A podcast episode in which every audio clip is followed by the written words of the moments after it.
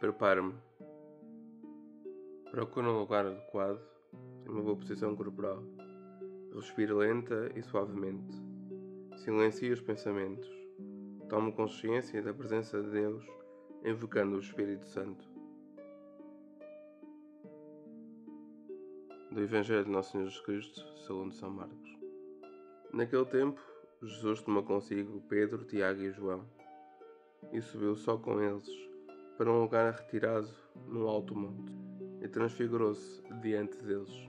As suas vestes tornaram-se resplandecentes, de tal brancura que nenhuma lavadeira sobre a terra as poderia assim branquear.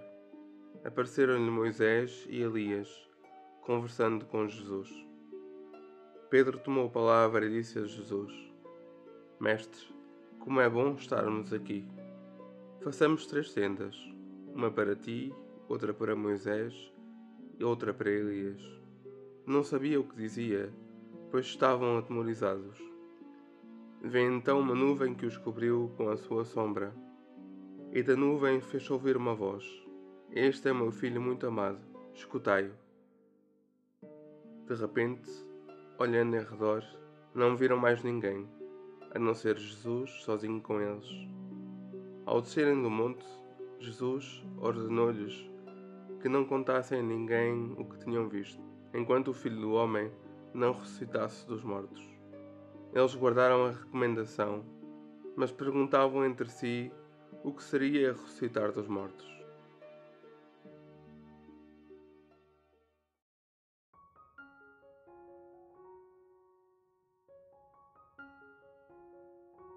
O que me diz Deus?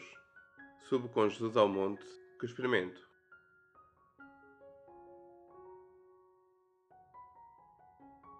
A transfiguração de Jesus ocorre após o anúncio da sua paixão. Nessa ocasião, Pedro protestara, revelando incompreensão e rejeição a tal destino. Hoje, Jesus sossega a perturbação dos seus discípulos, mas ao mesmo tempo reafirma o seu caminho, apontando para mais longe. A glória manifestada no cimo do monte é apenas antecipação da glória pascal até lá, requer-se fidelidade à missão. Este tempo que atravesso, entre incertezas e desafios, exige-me a mesma confiança e perseverança.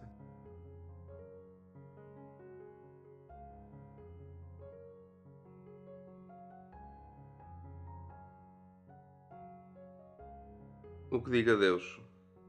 Partindo do que senti, dirijo-me a Deus orando de preferência com palavras minhas.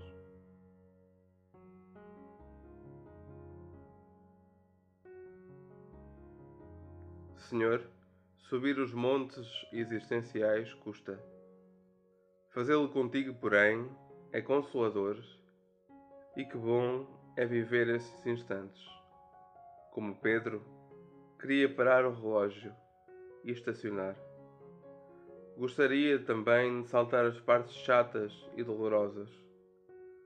Sonho com uma Páscoa sem cruz. Pura ilusão. Dizes-me que tens uma humanidade para salvar. Isso só acontece mediante a entrega. Os doces que me dás, como outrora aos teus discípulos, são para alentar a fé. É preciso prosseguir o caminho. Então, que seja contigo. Reconsiderando, comprovo que és o Senhor do tempo. Estás comigo nos bons e maus momentos. Nesta pandemia também. Não devo ceder. Apenas preciso crescer na confiança. Esperas que viva e testemunhe a esperança. Peço-te, reafirma em mim a fé para carregar a minha cruz e auxiliar aqueles que a meu lado vacilam e tropeçam.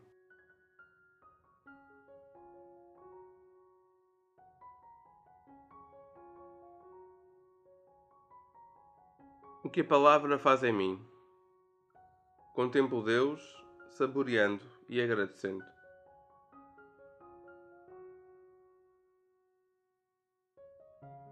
Senhor, quando te contemplo com fé, vejo-te transfigurado e presente na minha história. Hoje, como ontem, és fiel. Assim também será meu amanhã. Confiante, agradeço, louvo e adoro. Inspira-me o que esperas e mereces de mim.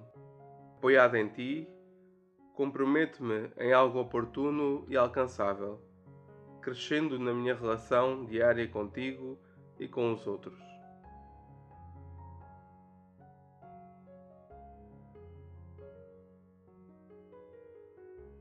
Amadureço na fé a fim de contemplar Deus?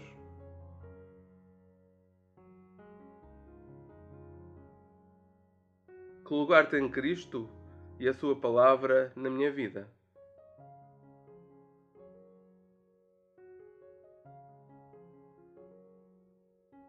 A minha fé transfigura-me?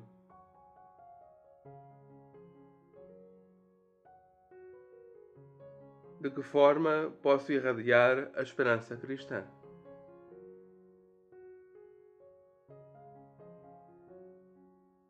Um desafio: pedir ao Espírito Santo a graça de vencer todo o medo pela fé.